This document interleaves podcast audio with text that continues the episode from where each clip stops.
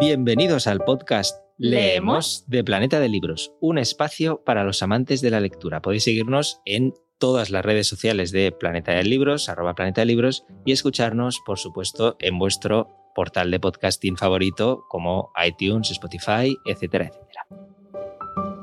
Muy buenas a todos y encantado de saludaros una edición más del podcast Leemos. Soy Eduardo Martín, periodista cultural y una de las voces encargadas de guiar este nuevo programa de vuestro podcast literario favorito. Me encuentro en la mejor compañía posible, que no es otra que Mar Gallardo, para hablar precisamente de libros y novedades. ¿Qué tal, Mar?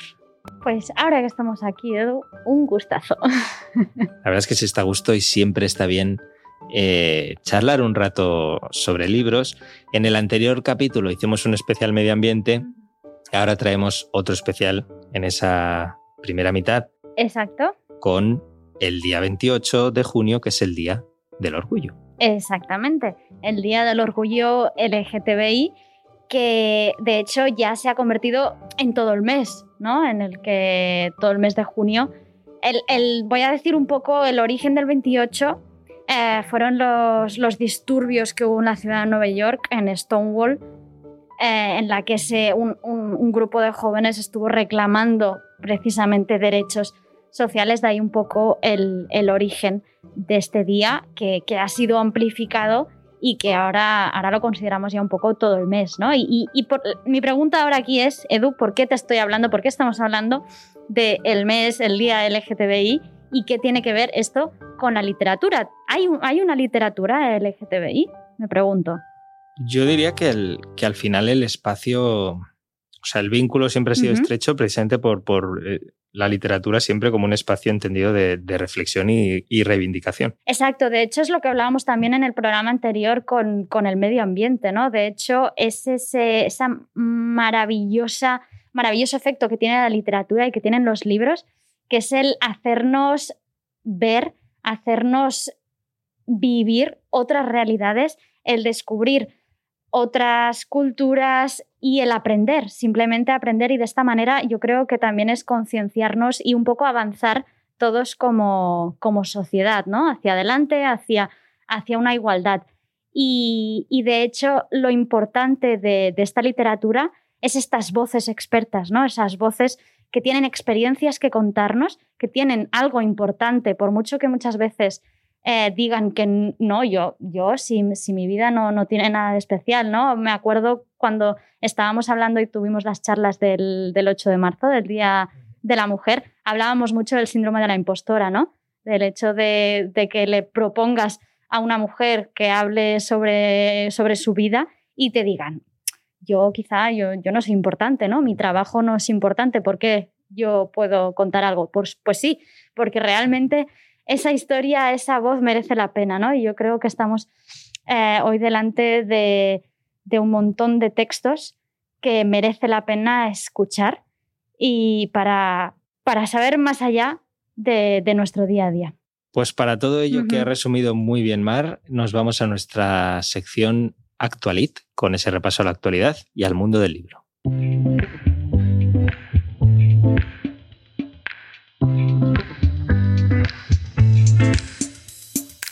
Y como hemos adelantado hoy en Actualit, vamos a repasar lo que podríamos denominar literatura LGTBI. Aunque lanzo esta pregunta, si existe esta, y que ya la adelantabas también antes más, si mm. existe realmente esta literatura o estamos hablando de una categorización para poner un poco de orden en este eh, caos de novedades y, novedades del sector editorial. Entonces, ¿qué características tendría? Eh, ¿En qué se basa? ¿Por qué podríamos considerarlo o no eh, a este tipo de literatura. Para responder a estas preguntas hemos invitado a pasarse por el podcast a un gran conocedor de la materia. Exactamente, hemos charlado con Pablo Romero Velasco, que es doctor en Teoría de la Literatura, Convención Internacional, y le hemos preguntado lo primero de todo, ¿a qué podríamos denominar literatura LGTBI? Bueno, realmente el concepto de literatura LGTB es un poco ambiguo. O sea, es verdad que existe lo que podríamos decir un nicho de mercado o casi un subgénero de literatura LGTB, con sus, incluso con sus editoriales concretas, pero si nos ponemos a reflexionar un poco más en general sobre la literatura LGTB, pues es un concepto bastante complicado, ¿no? ¿Qué significa, qué, qué hace falta para que un libro sea catalogado LGTB? Que su autor pertenezca al colectivo, que, que los personajes de la historia pertenezcan al, colectivo o que trate directamente temáticas que podríamos encuadrar dentro de, dentro de las vivencias LGTB, como puede ser el descubrimiento de la sexualidad, la salida del armario o incluso cosas más concretas como a lo mejor la epidemia del SIDA, ¿no? Porque también podríamos reflexionar sobre qué temas son LGTB, particularmente LGTB, o cuáles podríamos encuadrar en algo más, más general. La verdad es que es un, es un concepto bastante ambiguo que todavía no está claro, ¿no? Muchos autores y teóricos no lo tienen nada claro y es un concepto muy discutido. Me van quedando las cosas más claras. Es un placer escucharle y además, bueno, le hemos preguntado más cosas, entre ellas por la importancia de la literatura en la visibilización del movimiento. Que existan películas o libros de literatura LGTB con personajes LGTB es súper importante, sobre todo a lo mejor para, para ciertas edades, que un adolescente tenga referentes y conozca personajes en los libros que lea o en las películas que vea que, son como que, que son como él o ella y que vea que su experiencia no es la única ni que es un bicho raro es súper importante en la, en la normalización. Al mismo tiempo, en conexión con la pregunta anterior, hay que tener cuidado de que no se quede en un nicho como que la literatura LGTB solo apela a las personas LGTB. También es importante que el resto de la sociedad pueda acercarse a este tipo de literatura para comprender mejor las vivencias de, estas personas. Y también, una última cosa es que habría que tener cuidado con la excusa de la universalización y de que la literatura LGTB también apele a las personas no LGTB, también hay que tener cuidado con que esa universalización no conlleva una invisibilización de las características particulares y de las vivencias particulares que tienen estas personas. Una novela como Carol, de Patricia Highsmith, pues es una historia de amor preciosa con la que puede emocionarse cualquier persona que lo lea, pero también que sean dos mujeres lesbianas en los años 50 tiene unas particularidades que no deberían ser borradas, porque esa universalización también puede caer en cierta invisibilización que puede ser un, un poquito homófoba.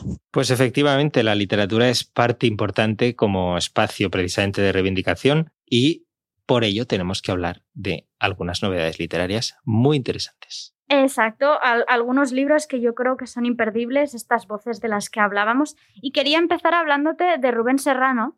No sé si te suena, él es un periodista especializado en cultura precisamente en género LGTBI, eh, VIH, y es la persona que impulsó hace unos años el, el Me Queer en España.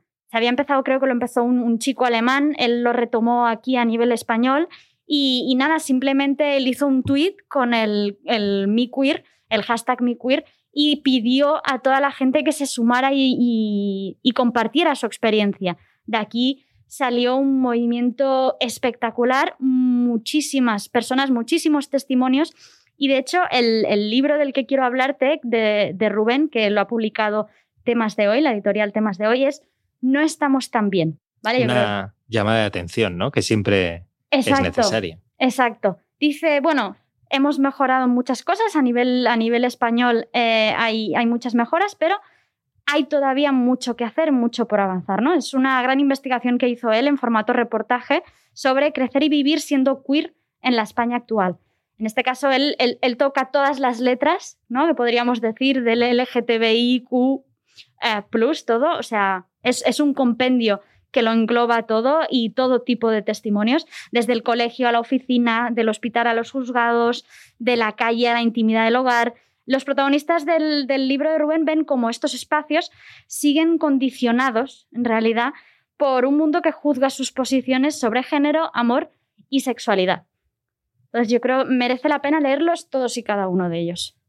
Me encanta porque hemos empezado con, con este autor, con Rubén, que es un autor, eh, bueno, que es una novedad bastante reciente. Ese no estamos también de, de temas de hoy. Pero además, si no me equivoco, también me querías hablar, y esto también es lo bonito, ¿no? De establecer estos puentes entre autores más considerados clásicos o, em, o autores más actuales compartiendo todos ellos ese espacio de reivindicación.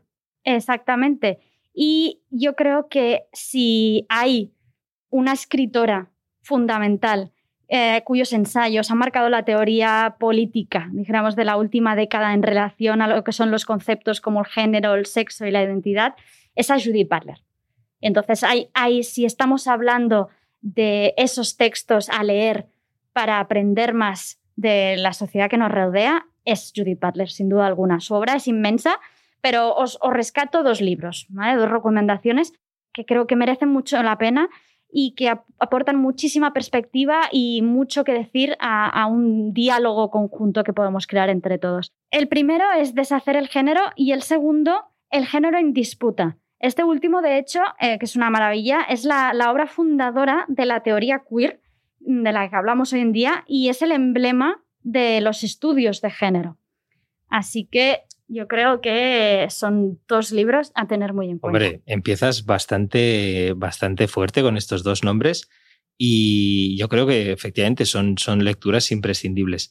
Mi recomendación, mi propuesta siguiente es un poquito diferente, pero también apasionante. Y es que estamos hablando de Heartstopper, Dos chicos juntos, que es eh, una novela gráfica de amor que la verdad ha conquistado a un montón, tiene una legión de fans y que ahora edita Crossbook. Y es la historia precisamente de eh, dos chicos, uno que eh, ya se ha declarado eh, abiertamente homosexual y otro que está precisamente en un proceso de autodescubrimiento. Y entonces, al final, lo que concentra también esta, esta historia, que recordad, novela gráfica, capta muy bien la manera de sentir de, jóvenes reales, ¿no? que tienen una visión abierta y, y natural y sensible sobre el amor y la identidad sexual, pero nunca perdiendo esa delicadeza, esa emoción que, que evidentemente también está presente. Qué importante tener a, estos referentes juveniles, ¿no? Cuando uno está en el instituto, poder leer libros como Herstopper, como el mismo No estamos tan bien, y, poderlos tener como referentes a cuando estás creciendo, ¿no? Y tú estás, te estás educando. Tanto si eres homosexual, te consideras queer, eh, hetero o lo que sea, ¿no? Yo creo que es, es importantísimo. Y quiero entonces recomendarte otro título dentro de literatura infantil y juvenil, que es un poemario en este caso. Mira, siempre que a veces se nos olvida la poesía y, también tiene que estar presente. Exactamente, entonces esto es una experiencia intimista de lo que es el deseo, lo que es el amor, eh, muy libre de ataduras, que la escribe Chris Puello, que seguramente os sonará mucho El chico de las estrellas. Su título es Hombres a los que besé. Eh, te leo es que además me encantan, porque son unas preciosas palabras que le ha dedicado Elvira Sastre a, este libro. Dice, como si este libro fuera un espejo, Puello defiende la infancia desde la empatía, desmenuza cada detalle de su herida para perdonarla, asume el perdón sin esfuerzo como paso obligatorio en el crecimiento, se aventura en estructuras ya nunca más desconocidas. Uno se ve a sí mismo al leer Hombres a los que besen. Dicho esto, escuchamos a Cris Puello presentando el poemario. Hombres a los que besé es mi cuarto libro, mi segundo paso en la poesía y es un poemario entre el verso libre y la décima. El nuevo libro trata de la historia de un muchacho que crece lo suficiente como para trastear con el amor de boca en boca hasta llegar a un lugar donde perdonarse a sí mismo. Se divide en tres partes, la infancia, el amor y la redención. En la primera parte podemos encontrar un porqué de dónde venimos para tener clara dónde queremos llegar. En la segunda son poemas más románticos, incluso más salvajes. Y la tercera son poemas más intimistas sobre el perdón a uno mismo y la redención. Bueno, pues yo creo que eh, Puello, como bien ha presentado Mar, es una apuesta segura. Y también lo es otra recomendación que me encanta, que es Las Malas de Camila Sosa Villada. Lo ha publicado Tusquets y la verdad es que es un libro con una voz eh, literaria muy potente que narra cómo eh, la autora, como Camila Sosa, cuando llegó a Córdoba capital, o sea, Córdoba en Argentina, a estudiar en la universidad, pues una noche, eh, muerta de miedo, fue a espiar a los travestis del, del Parque Sarmiento y encontró, y esto me encanta, su primer lugar de pertenencia en el mundo. Entonces al final podemos reconocer en, las malas un rito de iniciación. También podemos incluso hablar de cuento de hadas, de terror, un retrato de grupo, un manifiesto explosivo. Al final un montón de factores que se concentran y que también nos narra Camila Sosa en esta, en esta novela de, Tusquets, que yo creo que es una lectura obligatoria. Yo creo que es, es una joya, es una joya de libro, sin lugar a dudas. Y por eso mismo me gustaría, si me, si me dejas, leer una frase. Bueno, hay, hay, fragmentos durante el libro que son espectaculares. Tú cuando quieras leer, como si estamos hablando de otra cosa. Si al final es de lo que se voy a leer un fragmento nuevo de las malas. Pues, pues bienvenido será. Mira, hay, hay dos frases hay, que me dejaron de verdad. Eh, hay una que dice, mi papá y mi mamá siempre supieron lo que hacían ese encierro, ¿no? Se encerraba en su cuarto. Dice, escribir y vestirme de mujer. Eso los expulsó de mi mundo y a mí me salvó de su odio, mi romance conmigo misma, mi mujer prohibida. Es que al final hablábamos de voz literaria, yo creo que, que no solo por todo lo que cuenta, sino también por cómo lo cuenta. Las Malas es una novela, una novela maravillosa. Exacto. Nos ha quedado. Nos ha quedado muy bien. Y para acabar de redondearlo, traigo otra frase eh, para ver un poco también lo que decíamos al inicio, ¿no? De cómo también nos implica a todos la, literatura, es para todos. Cuanto más podamos leer, cuanto más podamos aprender, yo creo que más, más avanzamos como, como sociedad unidos.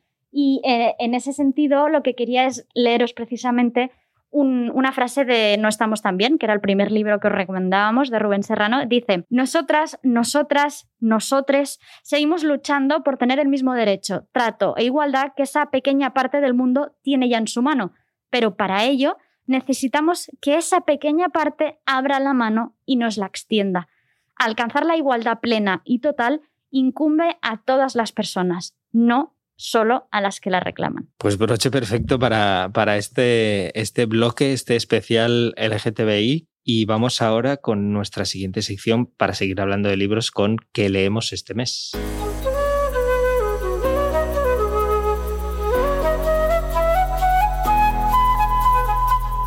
Me encanta la sintonía, ¿eh, Edu? Sí, la verdad es que y a veces, claro, entran ganas de quedarse ahí como un ratillo, pero. Exacto. Podríamos estar escuchando a la rato y rato. No, pero vamos a hablar de libros, Edu. Vamos, a hablar de libros. Vamos a hablar de ¿Qué libros. ¿Qué leemos este mes? Y, traemos, la verdad es que novedades eh, muy destacadas y me suena a mí una autora muy querida por los dos que quieres recomendar la primera. Muchas gracias, Edu. no, primero os voy a decir que tenéis que seguirla en redes a esta mujer. Si no la seguís ya, porque además es que cuenta curiosidades sobre sus novelas. Eh, cuenta también su día a día como escritora, que a veces no nos imaginamos, ¿no? Nosotros vemos el libro terminado y, lo disfrutamos y ya está, ¿no? Pero es, eh, es, maravilloso esta pequeña ventana que a veces nos abren los autores a ver su día a día, ¿no? En el cómo escriben y cómo crean esas grandes novelas. Y voy a decir ya el nombre de la autora. Eso te iba a decir, que es María Oruña. María Oruña autora, hablábamos hace un tiempo del Bosque de los Cuatro Vientos, toda una maravilla, y especialmente de la serie del Puerto Escondido, que ya tiene a partir de ahora, de este junio, cuatro libros, no tres, cuatro, porque tenemos uno nuevo, uno nuevo que es lo que la marea esconde. Vuelve Valentina Redondo, la detective que tanto nos apasiona de estas novelas negras que, nos, nos, presenta, nos ofrece, nos regala María Oruña. Este es un relato, os cuento, de, de esos que de verdad dan ganas de saber más, que tiene mucha intriga, tiene sangre y por supuesto asesinatos escabrosos. No puede faltar.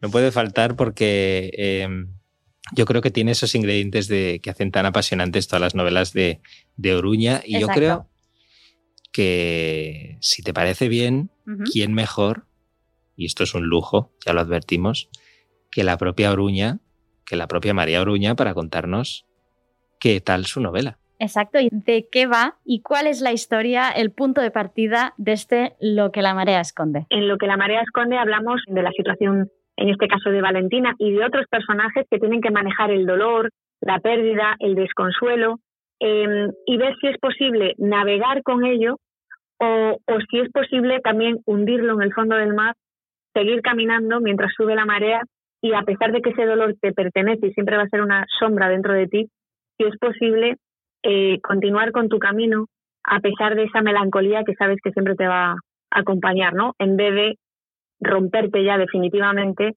y dejarte ir con la brisa. Y también hemos preguntado a María Oruña por los escenarios siempre importantes de su nueva novela todo empezó con Puerto Escondido porque yo quería pues un escenario para recoger eh, todas las anécdotas historias de guerra y posguerra que me contaba mi abuela y que eran locales. Yo veía que todo lo que ella me contaba de la guerra civil española y la posguerra era como muy localista. Para ellos allí la sensación que tenían era que la guerra civil había durado nueve meses en vez de los tres años que realmente había durado. Y todas las anécdotas, luego el crimen real en el que me inspiraba para, para construir la trama. ¿Qué sucede? Que al hacer esto, eh, y Valentina trabajar en una sección de investigación eh, de allí, de Santander, esto me circunscribía a esa zona, porque yo, eh, por ejemplo, si leemos a Lorenzo Silva, que, tiene, que trabaja con la UCO, digamos, a nivel literario, la UCO se desplaza a cualquier parte de España e incluso del extranjero para resolver casos muy, muy complejos, ¿no? Pero si yo hiciera eso, haría que, o que hago que Valentina salga de esta zona, eh, a lo mejor prescindo de otros personajes de su sección de investigación que a los lectores les encantan, ¿no? Y, sería una pena. Eso no quita para que yo pueda encontrar, de hecho, mm, tengo posibilidades de moverla a nivel geográfico, pero sucede que los escenarios en Cantabria todavía debe ser que, tengo todavía escenario criminal bastante, más allá, más allá de Suances, de Comillas, de Santander. Em, todo, todo me ofrece un escenario toda Cantabria para mí es un escenario como un plato de cine, ¿no?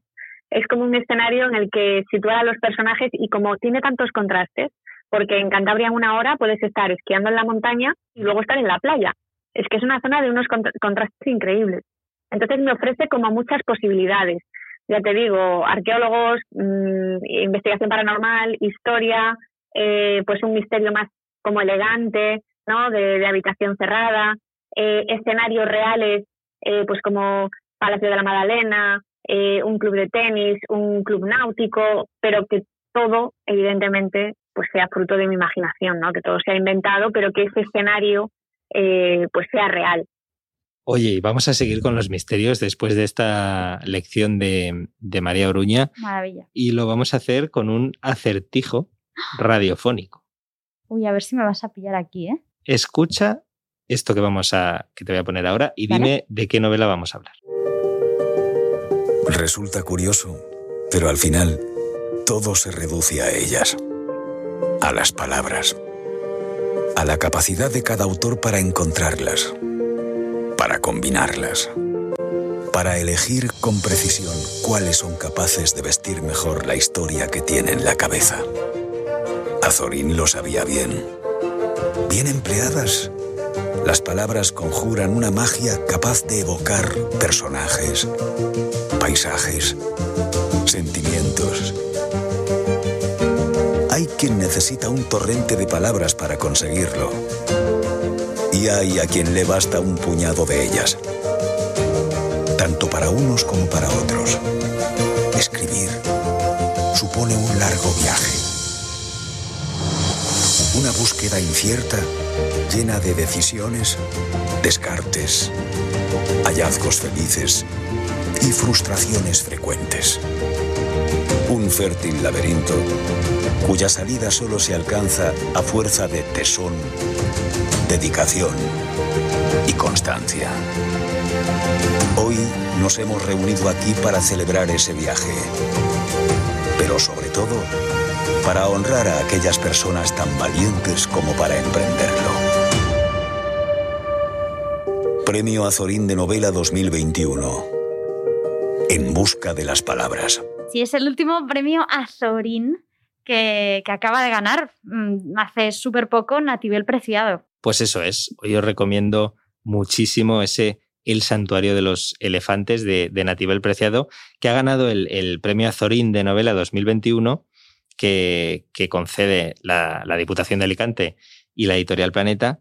Y al final es un alegato eh, a África, un cuento para adultos, pero que además también tiene eh, parte de sensación de novela de, aventuras, elementos de, novela de aventuras, y es el principal valor, yo creo que, de ese, de ese santuario de elefantes al que hace referencia el título, que cada quien puede hacer precisamente su lectura y vivir eh, la experiencia de manera diferente. Como decía al principio, alegato a África, efectivamente África es el escenario. El punto de partida de, la novela es una visita guiada a Tanzania y allí comienza a aclararse una trama oscura de negocios, de compra de terrenos, lavado de dinero y una África, el mismo continente que parece decir basta y comienzan los problemas para Marcos y Elizabeth, que es una pareja de españoles adinerados que han visto la manera de enriquecerse en el continente. Y todo cambiará durante una expedición precisamente en Tanzania.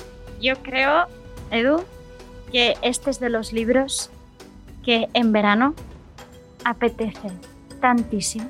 Ya solo por el hecho de viajar a través de, los libros y a, tierras que, bueno, yo personalmente no, no conozco, muy a mi pesar, y, y, hacerlo además con, esa, con ese componente aventuresco también, esa historia de Marcos y Elizabeth que tendrán ciertos problemas. Más. Exacto, exacto. No vamos a avanzar me más. emociono y, y caigo en el spoiler. No, pero me, me, voy a quedar con lo que has dicho de, de la oportunidad que nos dan eh, algunos libros de viajar. Eh, en este caso tú hablas de Tanzania, yo ahora me voy a quedar un poco más cerca en Europa, me voy a Italia, pero tengo que decirte que si no me hubieras dejado hablar de este libro, hubiera boicoteado el programa de radio y me, el podcast, perdón, y me lo hubiera apropiado.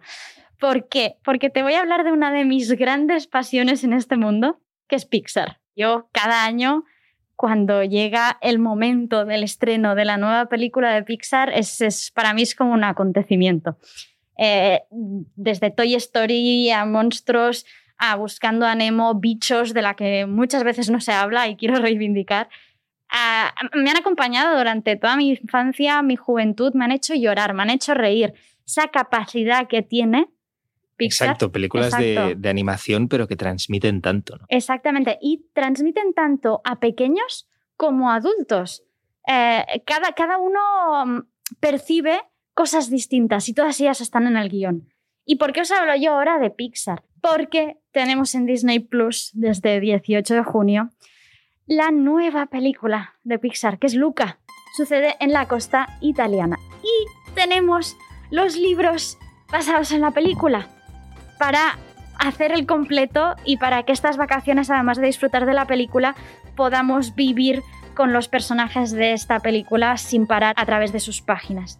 Eh, ¿Qué nos cuenta la historia de Luca? Pues nada más y nada menos que la historia de dos monstruos marinos que están fascinados con el mundo de la superficie y por eso han decidido vivir como si fueran seres humanos, escondiéndose, evidentemente. Eso, bueno, no sé si acabará mal, pero traerá problemas, seguro. Traerá algún problema, pero yo creo que también más que una carcajada. Eh, pero bueno, ya sabemos que si por algo se caracterizan eh, desde Pixar y Disney eh, es por darle un giro a los relatos más clásicos, ¿no? Y en esta oportunidad les ha tocado a dos criaturas del agua vivir dentro de la sociedad moderna. ¿Y tú crees que los van a descubrir, Edu? Quiero pensar que no, que cumplirán su sueño, pero algo se va a liar. La verdad es que estoy deseando eh, verla el 18 de junio y, por supuesto, leerla.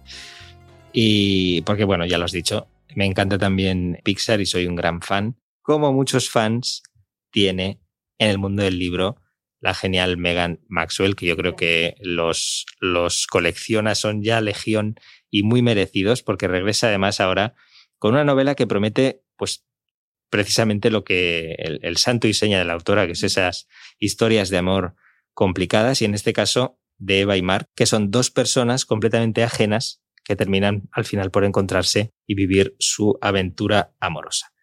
¿Y sabes dónde se produce o dónde ocurre ese primer encuentro? A ver. Pues en una azotea. Ah, muy, muy Nueva York. Muy Nueva York lo veo, sí, ¿no? Porque tiene como.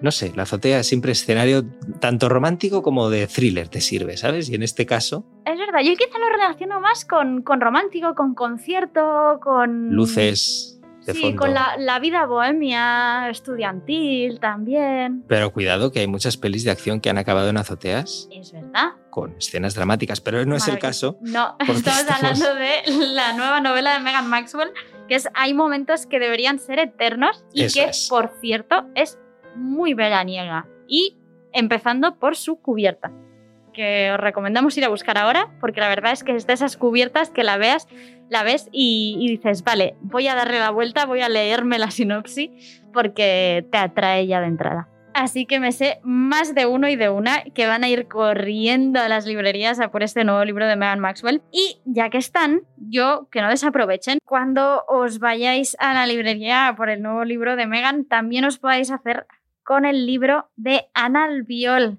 que es la conocidísima creadora de contenidos que seguramente habéis seguido en YouTube, en Instagram y otras de sus redes. Nos ofrece sus reflexiones más profundas sobre el éxito, el amor y la pérdida. Os digo, el título del libro es V-I-D-A, como si fueran siglas, pero al fin y al cabo lo leemos como vida de un culo inquieto.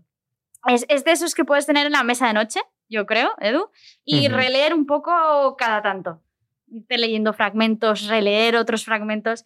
Es un libro, es, eh, bueno, eh, este libro de hecho es, es, uno de sus sueños y la valenciana Ana Albiol ya lo ha hecho realidad, ya lo tenemos en librerías y en él nos cuenta y comparte su historia de vida, sus intimidades, enseñanzas, con la ilusión de que puedan ayudar, ayudar a los demás, a sus lectores. Pues creo que ya es una frase hecha de este podcast, pero qué buena recopilación de recomendaciones. es que es que vaya listados, vaya tops que traemos podcast a podcast. Y para todo tipo de lectores. Exacto, que eso es lo más importante. Luego vosotros lo escucháis y os podéis quedar con aquella recomendación que evidentemente mm, se acerque más a vuestros gustos lectores. Aunque yo creo que no está de más alguna vez que os cojáis alguna otra recomendación. Exacto. De la zona de confort. Exactamente, salir de esa zona de confort porque yo creo que en algunos casos os vais a sorprender muy positivamente.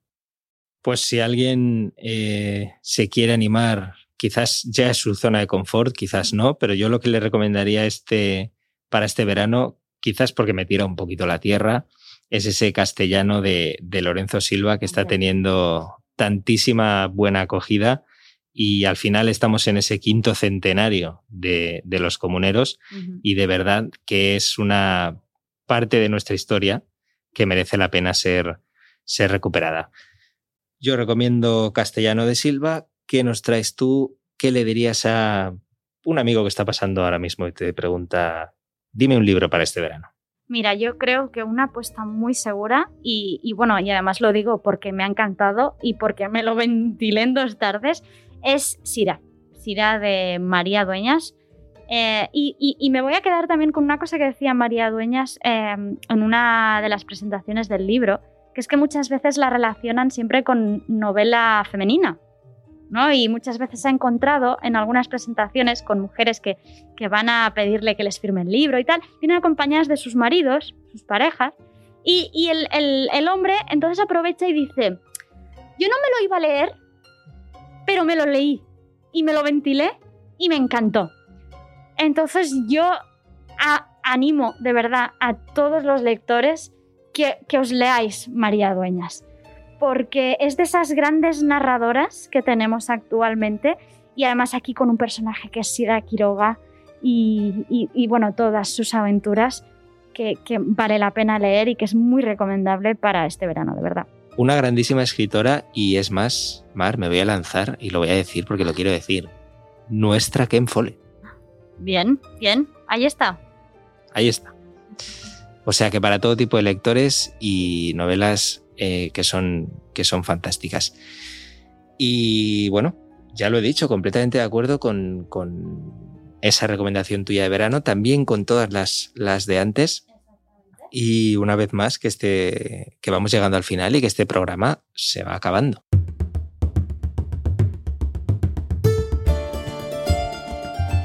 Oye, otra vez se me ha pasado esto súper rápido, Edu, ¿eh? Es que no nos dejan más, los tiempos mandan. No puede ser, hacemos revolución. Tú y yo seguimos aquí hablando. Tres horas. Venga. Bueno, pues eh, lo que sí que seguro es que nos vamos a ver en el próximo programa. Así que... Eso sí, en unas dos semanitas estamos aquí de nuevo con nuevas recomendaciones ya en pleno verano.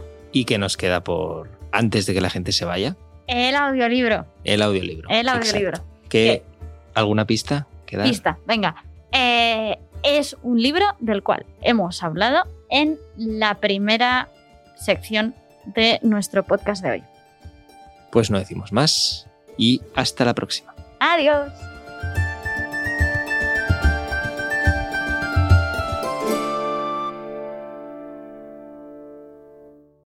La palabra es ahora. Ni te quedes ni te vayas. Entra. Ni te cases ni te embarques. Salta. Que no te amenace el camino, que no te atrape la duda, que no te desnude el miedo. Corre, vive, siente, deja de llorar y acepta tu pasado. Rendirse es más triste que perder. Saca la espada, corta una flor, haz el amor en mitad de la guerra, ven a soñar con los brazos abiertos, que no te cambien uvas por oro, olvídalo todo, cierra los ojos y sopla. Porque esta noche la verdad es para quien escucha y la palabra es ahora. El niño que creció. Lloro sobre el cadáver de la vida de mi infancia ida. Fernando Pessoa. Y sin hacer es comprender que esta vida es una trampa, resbalas por una rampa y te obligan a crecer. Nunca supe lo que hacer, con la herida ni conmigo. Solo digo que esta huella de mi tripa es una estrella a la que llaman ombligo. Después soplé cinco velas, le saqué la lengua al coco por la cascada de mocos mientras me crió mi abuela. Sus manos fueron la escuela más preciosa que he tenido, y aunque a mi madre he querido, nunca aprenderé a olvidar cómo pudo encarcelar mi infancia entre sus chillidos. Padres y madres del mundo con la rabia en la garganta, un hijo no es una planta, crecerá en un segundo con el lío nauseabundo de besarse con cualquiera que le grite en la escalera, como lo hicieron ustedes. Cómo se cortan las redes cuando el cazador se altera. Luego vino el Instituto de las Pasiones Torcidas. En la puerta de salida me pegué contra el más bruto. No tardaron ni un minuto en gritarme maricón. Y yo, que soy contestón, ahora quiero dedicarles estos versos para darles toda la puta razón pura sangre. Recuerda que para tocar el cielo no necesitas pintar paredes con estrellas brillantes, ni el polvo con un extraño, ni pactos con ningún infierno, ni siquiera pastillas para dormir. Para tocar el cielo hay que bajarse al barro, encontrar la fuerza para devolverle la sonrisa a un niño, sangrar una despedida, limarle las garras al rencor y reunir el valor suficiente para volver a enamorarte estirar los cordones, apretar el lazo y dar el paso. Entonces, y solo entonces, si aún quieres, y todavía no te asusta la aventura, la vida te invita a tocar el cielo. Quieres, y te guiña un ojo, y tu corazón relincha como un caballo salvaje que no le teme a las embestidas. No tengas miedo, recuerda que es tuyo, acarícialo, móntalo, agárralo fuerte y ponle el susurro en el oído. Late, retumba y no te apagues, que la vida es breve y lo que viene grande.